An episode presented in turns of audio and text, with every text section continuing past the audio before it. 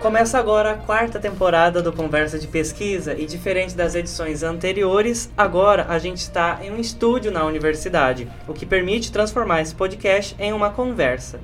Exatamente, Rogério. Nosso objetivo segue o mesmo desde o começo desse projeto: levar informação confiável sobre as pesquisas produzidas e desenvolvidas pelo primeiro programa de mestrado de Mato Grosso em Comunicação e Poder. Ou seja, é a divulgação científica na veia. E é a nossa missão tornar comum as informações tão necessárias para ajudar a esclarecer a sociedade sobre questões cotidianas que muitas vezes são complexas por falta de informação. Eu sou o professor Luan Chagas e aqui comigo o Rogério Júnior. Tudo bem, Rogério? Tudo bom, professor? Sou aqui, como ele falou, estudante de jornalismo e aqui pela Universidade Federal de Mato Grosso. E aqui com a gente, a gente vai falar mesmo sobre a pesquisa de mestrado que busca compreender essa saída do armário que com base nos testemunhos de pessoas, né, de gays, negros, de bichas pretas, no projeto que se chama Guardem no Armário, criado pelo Samuel Gomes. Bom, e para entender quem é que vai falar sobre isso, né, professor? Nós temos aí um convidado mais que especial, que é o Pedro Augusto.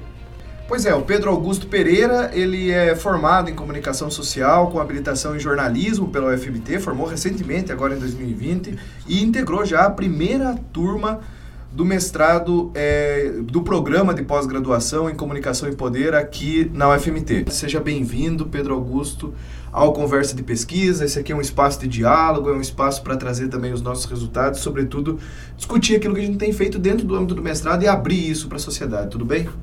Oi, Luan, tudo bem? Oi, Rogério. Obrigado pelo convite. Vamos fazer então conversa de pesquisa. Eu acho que a primeira pergunta, né, Rogério, é entender assim como que surge esse interesse pela pesquisa. A gente sabe que se iniciou uma outra graduação dentro da universidade e veio para a comunicação social depois da arquitetura. E aí uhum. aqui você desenvolveu também outras pesquisas durante a graduação, né? E é, isso vai levar ao mestrado. Como que foi essa sua trajetória?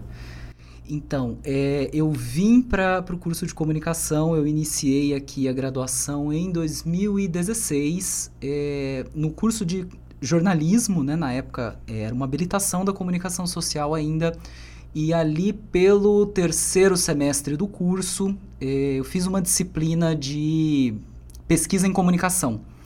E aí nessa disciplina a gente teve que montar um, um projeto de pesquisa como trabalho final.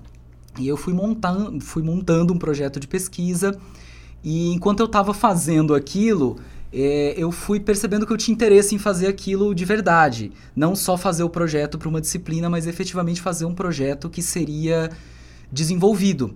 Então, mais para frente do curso, é, quando foi o momento de fazer o trabalho de conclusão de curso, eu já tinha certeza que eu iria fazer um trabalho monográfico de pesquisa e não é, um trabalho de um produto experimental, como também seria uma opção.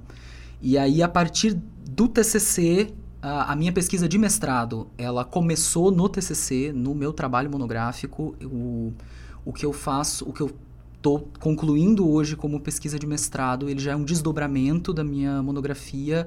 Uh, eu sou orientado pela professora Tamires desde a graduação também, então a, a transição né, da graduação para pós ela aconteceu meio que de uma maneira bastante natural, porque foi justamente no, no mês que eu estava é, concluindo a, a, graduação, defendendo a, a monografia, é, houve uma prorrogação das inscrições do mestrado que me permitiria, que me daria tempo de escrever um projeto e participar para já tentar na primeira turma. E apesar da, da paralisação, né, da pausa grande pelos primeiros meses de pandemia uh, no processo, eu ainda consegui aprovação, passei no, na, né, no, no, processo seletivo, entrei na primeira turma, hoje estou concluindo minha dissertação. Mas foi um encontro ali no terceiro semestre do curso que foi uh, ficando mais forte entre eu e esse lado acadêmico, pesquisa da, da comunicação. Uhum. E Pedro, o que, que você mais percebeu dessa transição da graduação para o mestrado? Eu acho que uma diferença importante para todo mundo que esteja pensando em entrar nessa, nesse caminho da pós-graduação estrito senso, né, mestrado, doutorado, é que, diferentemente da graduação, é, os nossos compromissos de estudante, eles extrapolam muito o espaço das disciplinas. É, quando a gente está na graduação, você faz a disciplina, você se matricula, você entrega um trabalho e meio que a sua relação com a faculdade é essa. Até o momento em que você tem o TCC e todo o resto é opcional. E quando você chega na, na pós-graduação, nesse momento do mestrado, tem esse baque, talvez, primeiramente, de que as disciplinas são a ponta do iceberg ali só. É, e não só falando de ter que desenvolver a dissertação no, no prazo de dois anos, que quando a gente faz o projeto é, para inscrição, pensa, puxa, dois anos é muito tempo, né? Eu fiz meu TCC em seis meses, dois anos é tempo para caramba, eu vou ter tempo para fazer as coisas. E não, dois anos passam voando. E para além disso, existe uma série de exigências, uma série de compromissos é, que, que a gente, enquanto estudante de pós-graduação, tem com os programas também, que é completamente diferente do que acontece na graduação. Então, a gente tem que fazer publicação, tem as participações em evento, uh, tem muita coisa a mais para se fazer e que não é necessariamente optativo, é uma necessidade, faz parte eh, do nosso compromisso com o mestrado. Eh, dentro desse período de dois anos, para conseguir desenvolver muita coisa para além da graduação e efetivamente também não basta só pesquisar. Pesquisa que a gente faz é, só para ficar guardada no armário, ela não. Usando a expressão do guardar no armário, mas é, ela meio que não serve para nada. Ela precisa ser publicizada. A gente tem que ir em evento, tem que publicar em periódico, tem que é, fazer divulgação científica, mesmo que seja só dentro do espaço da academia, como a gente é da comunicação, eu acho que tem meio que uma obrigação também de, de, de extrapolar e de efetivamente comunicar a pesquisa Uh, que ela só para ficar escrita, guardadinha, bonita, aprovada, é, só pelos professores de, de banca, ela não serve para nada. E, Pedro, como que foi a produção? Você disse que é, o teu projeto ele vai continuar, né? Dentro, antes da gente entrar na pesquisa propriamente dita nos resultados, como que foi a produção do projeto de pesquisa para ser aprovado no processo de seleção? Da minha monografia, para aquele primeiro projeto que eu fiz para a seleção, foi principalmente a, o viés metodológico. Eu comecei a trabalhar com, com uma abordagem interseccional na monografia. E ali, como era um trabalho mais curto, era um período menor de tempo, é, tinha muita coisa possível para se aprofundar. Então, com, o que vem de principal assim da, da minha monografia, eu acho que é esse processo metodológico, uh, com uma inspiração interseccional. Quando eu escrevi a monografia também eu já trabalhava, ela já é sobre canais no YouTube, inclusive sobre o canal do projeto Guardei no Armário. Só que ali ele não era ele não estava sozinho, ele estava acompanhado. E por mais que o meu primeiro pro projeto já para para seleção é, ele não fosse tão focado como ele ficou depois, porque depois do primeiro semestre é, de curso o projeto muda muito e é normal que isso aconteça, e é importante também para as pessoas que inscrevem projetos saber que eles vão mudar muito é, e que se ele não mudar tem alguma coisa errada provavelmente no processo. Então ele ficou muito mais focado, meu trabalho ficou muito mais focado nesse projeto Guardei no Armário, né, do, do Samuel. É, eu já trabalhava com ele desde a da monografia, então eu já tinha uma é, também uma outra abordagem sobre o, o projeto. Eu continuo falando do projeto, mas é, na monografia eu estava olhando para outras coisas, observando outras coisas e também pensando o canal no YouTube isolado. E o Guardei no Armário tem um livro, tem outras, eh, outras produções. Ele é um projeto mais multimídia que agora eu vou incluindo né, para a dissertação, já que ela ficou mais focada nele, cabe mais eh, sobre o projeto também. E Pedro, o que, que agora indo de fato para a pesquisa, o que que, o que que ali você quer dizer com é, o processo permeado por a coletividade e ancestralidade, né, sendo a saída do armário não como um anúncio, uma surpresa, um segredo ser revelado, mas sim como um processo. Pode explicar um pouco mais para a gente como foi tudo isso e que resultados você chegou? Então, essa ideia da saída do armário como processo, é, como está aí no, no, no, resumo que você deu de apresentação, ela passa muito por um, um referenciamento ao projeto. É, eu acho que é importante esclarecer, deixar bastante é, explicadinho mesmo que quando eu olho para o Guardei no Armário na pesquisa, eu tento olhar para ele em pé de igualdade com o que eu faço com outras referências que eu tenho. Uhum. É, então eu considero o trabalho ali do Guardei no Armário, os testemunhos que eu estou efetivamente analisando, é, não como algo para eu desmontar e ficar enxergando, é, resistir a eles e me distanciar completamente ou ter uma tratar como se fosse uma coisa menor em relação às outras, é, às outras referências que eu tenho como os autores teóricos. É, eu passo é, a partir do, do meu dos procedimentos metodológicos escolhidos a considerar o guardei no armário também como referência e essa ideia da saída do armário como processo ela tá é, tanto explícita quanto implícita na escrita do projeto, nessa escrita expandida, que é tanto a escrita autobiográfica do Samuel no livro dele, como da, da, da, escrita audiovisual, por assim dizer, que é feita no YouTube e das entrevistas que ele desenvolve com outras pessoas. E quando eles vão falar de saída do armário, o quadro específico do canal que eu, ao qual me refiro, ele se chama Como Sair do Armário mas as pessoas que estão ali sendo entrevistadas e contando como elas, tão, como elas saíram do armário, elas começam a falar desde a infância.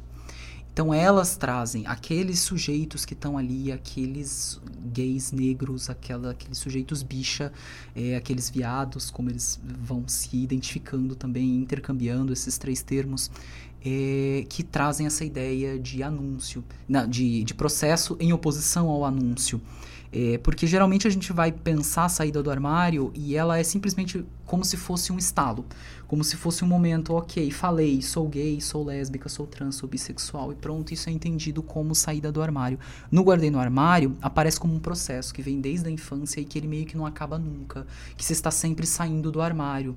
E não só como uma ideia de você estar tá sempre se anunciando para uma pessoa nova que você conheceu. Não, é, é um processo que atravessa toda a sua subjetividade, toda a sua subjetivação desde a infância e que acaba que ele não tem fim nunca. Por mais que o é, apesar do armário, é, ele nos é imposto. Né? O armário ele é imposto por uma violência é, LGBTI-fóbica, é, heterossexista, e o armário é uma imposição. Mas acho que a potência principal do projeto Guardei no Armário, que é o que eu tento trazer para a dissertação, é, é essa, é, é essa expansão da ideia de saída do armário, para que a gente possa parar de falar de saída do armário como se fosse um estalo e está tudo resolvido. A gente está falando de um processo longo é, de resistência. E aí que eu acho que, e aí que entra a parte coletiva e a parte política, porque ninguém resiste sozinho é, e ninguém está sozinho no mundo. E para que para que a gente hoje, para que as pessoas hoje possam ter suas saídas do armário em determinados termos, houve uma certa ancestralidade LGBTI+, que passou por processos de saída do armário de outras formas e as quais, é, e as quais vão sendo referenciadas hoje numa relação realmente de, de ancestral, naquele sentido daquele que vem antes, né, que vem na frente é, e que abre os caminhos. E uma questão, a partir dos testemunhos, o que, o que, que revelam esses testemunhos a partir da pesquisa Primeiro, o que, que seria o método interseccional, para a gente entender, e depois, a partir da utilização desse método, como que você olha para esses testemunhos, o que, que esses testemunhos também potencializam a própria construção do conhecimento dentro da tua dissertação. Só para complementar um, um instantezinho, para esclarecer também ao nosso público, se puder também definir a palavra interseccionalidade, também seria ótimo. É, interseccionalidade é um termo difícil da gente definir, assim, mas eu acho que passa por uma compreensão de que quando a gente está falando de, de marcadores sociais ou de fluxos de opressão de raça, de gênero, de sexualidade, uh, de capacidade, eh, de tamanho corporal, de idade, eh, eles não são separáveis nas vivências das pessoas. É, não tem como, no caso dos, dos gays negros do Guardei no Armário, como é o caso do próprio Samuel, não tem como ser negro num lugar e ser gay no outro.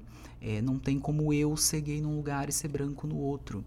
É, a gente, as nossas uh, identidades, por assim dizer, elas são inseparáveis. Então, quando a gente vai falar das lutas sociais é, e da, dos fluxos de opressão e de como eles vão nos afetando, é, eles existem eles são inseparáveis e, e, eles afetam a todo mundo de diferentes formas, inclusive. É, não só os sujeitos subalternizados, as pessoas brancas são interseccionais também. Elas também são atravessadas por fluxos de opressão de raça, só que elas são favorecidas por eles, que é o meu caso, enquanto pessoa branca. Eu sou favorecido por fluxos de opressão racial é, que me dão benefícios porque eu sou uma pessoa branca. É, então, não dá para separar. Então, e aí, metodologicamente, e se eu estou falando de saída do armário, eu não tenho como separar questões de raça. É, eu não tenho como separar questões de classe. Eu não tenho como separar questões de regionalidade. uh, elas são indivisíveis. Elas aparecem nos processos de saída do armário e eu acho que isso está muito claro nos testemunhos. Eh, os, os meninos, os, os rapazes que estão lá falando, eh, que estão contando suas, suas trajetórias, passam por questões de raça, passam por questões é, de regionalidade, de ser do Sudeste e, ou de ser do Nordeste, é, de ser do centro das cidades ou de ser das periferias, de ser de cidades, de viver em cidades maiores, de viver em cidades menores, é, de ter mais ou menos privilégio de classe, de ser de classe mais alta ou mais baixa. Isso está sempre ali permeando os processos de, de saída do armário e todos os nossos processos de subjetivação, eles são interseccionais, quer a gente queira enxergar isso ou não. E outra coisa que passa por isso é esse diálogo que eu trago com o método da cena. É, a ideia não é trazer também o, o Rancière como um autor francês que talvez vá legitimar ou melhorar o que as autoras interseccionais estão escrevendo. Eu acho que é justamente o contrário. É a partir de um viés interseccional conseguir compreender esse método da cena que vai ser descrito em muitas palavras e que ele é difícil de explicar, talvez justamente porque ele é focado em compreender, eh, do Rancière, que vai propor uma política como método. E, e aí, a partir de, uma, de, um, de um viés interseccional, para pensar a política como método e, e, e essas outras questões, eh, em que medida a gente, enquanto pesquisador, foi ensinado que, que, e como jornalista também, que é preciso se distanciar, que não dá para que não dá para se deixar afetar, que, que a gente precisa estar tá distante daqueles objetos que a gente está olhando e não se implica na pesquisa. É, fazer pesquisa interseccional, é, como fala a Patrícia Hill Collins, é indispensável que parta-se de uma ideia de justiça social. A pesquisa interseccional não basta só considerar esses marcadores eh, sociais e fluxos de opressão de maneira interseccionada e em conjunto. É preciso que se parta de uma ideia de que é preciso que haja justiça social, de que haja liberdade e que essa liberdade seja indivisível, independente dos marcadores sociais que a gente esteja falando. Certo, Pedro. Agora, para a gente ir encerrando, última questão aqui para a gente encerrar você mencionou sobre esses vários armários que são abertos e assim em uma cadeia que vai é inconstante. É uma é um vários armários que vão se abrindo e se fechando abrindo e se fechando. Nesse nesse nossa é, nessa nossa alusão esses armários seriam os preconceitos da sociedade? Seriam essas amarras que ela a sociedade nos impõe? E em meio a tudo isso como é que é trabalhar com essa questão, né, com esses armários e com essa temática no contexto atual e político que vivemos hoje. A ideia do armário começa numa coisa de que se precisa esconder certas coisas. Né? É, tem uma, uma autora da teoria queer, chama Eve Sedgwick, e ela vai propor uma epistemologia do armário, que meio que organiza é, a, o pensamento LGBTI+, é, mundial, assim, muito grosso modo, eh, que é baseado nesse segredo. E naquela e numa numa confusão, talvez, entre o que é público e o que é privado. Porque quando a gente está falando de armário, a gente está falando dessa confusão. É, é colocado pra gente que a sua sexualidade não é da conta de ninguém. E que você não precisa levantar bandeira ou falar sobre ela, que isso seria desnecessário por uma ideia de que isso seria da vida privada. Mas isso é público uh, você esteja mais ou menos escondido, talvez, dentro dos armários, não dá para se preservar da, da, da violência e da opressão de alguma maneira. O silenciamento ele é violento também, o silenciamento imposto. Então, acho que passar por essa ideia do aquilo que não é da conta de ninguém, mas é da conta de todo mundo, porque qualquer coisinha que acontece cria-se um espaço de especulação gigantesco a respeito da sexualidade das pessoas. Olha a cabeleira do Zezé, será que ele é? Será que ele é? Uh, e no fim das contas, aquilo é dito pra gente que é da vida privada, então não deveria se falar sobre. Mas ao mesmo tempo é dar conta de todo mundo e vai te prejudicar na sua vida. E, e aí a gente passa por esses momentos estranhos na, na vida política que você mencionou. E, e que, na verdade, pra gente eles não são estranhos.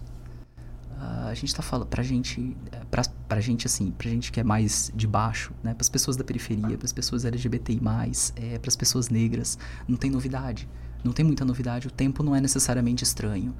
Uh, o mundo se pegou numa pandemia agora, em, em 2020, dois anos atrás, e a última pandemia da qual as pessoas se lembram muito claramente é a da gripe espanhola na década de 20. Só que o HIV não acabou. A pandemia do HIV AIDS ela começou e ela nunca acabou. Mas ela fica nesse espaço guardado dentro do armário. E aí é que eu acho que a gente tem que ter um cuidado com esse armário, com essa expressão do sair do armário. Porque a gente ouve muito, às vezes, que eh, movimentos de supremacia branca, por exemplo, estão saindo do armário. E eu tenho uma dificuldade muito grande eh, de falar nesses termos. Porque a partir da, da compreensão que, que vem do projeto Guardei no Armário, esse sair do armário, ele é luta política. E ele é luta política de uma população LGBT+. Ele é luta política de uma população silenciada e enfiada para dentro do armário por violência heterossexista. E me preocupa bastante quando a gente vai falar do armário. Acho que é por isso que é importante entender a saída do armário como está, é, como processo e como processo de subjetivação e de luta política e de conservação de subjetividade, apesar de tentativas de que essa subjetividade eh, seja destruída e seja devorada por um sistema heterossexista. E, então, eu acho que é aí que a gente rompe com essa epistemologia e, e, com, uma, com um certo foco que a Sedgwick critica, inclusive, quando ela vai falar da epistemologia do armário, de que o armário seja visto muito como central ou como inevitável. É, e não é que a gente queira efetivamente se apropriar do armário ou entender o armário como um símbolo, mas é o processo de saída. É o armário quebrado, com, com, a porta quebrada. Tem uma imagem muito forte, inclusive, que às vezes circula do armário com a porta quebrada. De que saiu e a porta quebrou e eu não volto mais. Mas o armário ainda existe, ele ainda está com a gente, ainda tem coisa que fica guardada. Daí que vem o nome do projeto Guardei no Armário, inclusive, tem um pouco esse diálogo. Né? Tem coisa que fica guardada, porque a violência que a gente vive a gente não esquece. E ela faz parte de, de ser quem a gente é. Todas as pessoas que passam por violências sociais e políticas. Mas não é o foco, não é o centro. É, é, faz parte do pensamento interseccional ver que a gente é muito mais do que isso. Nós somos muito mais do que as caixinhas em que se tenta colocar, e a gente é muito mais do que os fluxos de opressão interseccionados de uma matriz de dominação que tem contornos muito claros, inclusive claros porque são brancos, é, que, que a gente é muito mais do que isso e que todo mundo é complexo. Essa reivindicação da complexidade das nossas subjetividades, de ser muito mais que um rótulo, é, passa por esse processo de saída do armário e enquanto luta política coletiva também. Gostaria de agradecer, Pedro, e de, de, é muito legal perceber a importância da pesquisa científica para pensar a sociedade, para pensar vários espaços. Queria que você até finalizasse falando para a gente sobre a importância da formação para você, como que esses dois anos de, de, mestrado, ainda que remotamente, né, porque você entra numa turma remota e praticamente todas as atividades são, são remotamente, né? A gente está tendo a oportunidade de gravar aqui agora. Imagino que tenha feito uma ou outra orientação presencial nesses últimos tempos, mas a maior parte dos nossos eventos eles foram todos de forma remota, mas como que você, o que, como, o que, você leva a partir dessa dissertação, do aprendizado dentro do mestrado e da própria importância política, social que tem a pesquisa científica? Olha, eu levo do mestrado talvez uma complexificação do olhar, e, mas eu também acho que a gente que entra, e isso que é importante, o processo de mestrado é uma troca é, da gente com esse espaço também, com esse campo acadêmico. Então a gente leva certas coisas, leva uma complexificação do olhar, leva um, uma compreensão de um processo científico, uh, de como que ele se dá, de que é muito mais importante fazer pergunta do que do que ficar buscando responder muito rapidamente as coisas o tempo todo. Acho que o processo do mestrado é, a gente aprende isso e entende isso muito no processo do mestrado é, e na vida de pesquisa, né? É, a pesquisa é sempre pergunta.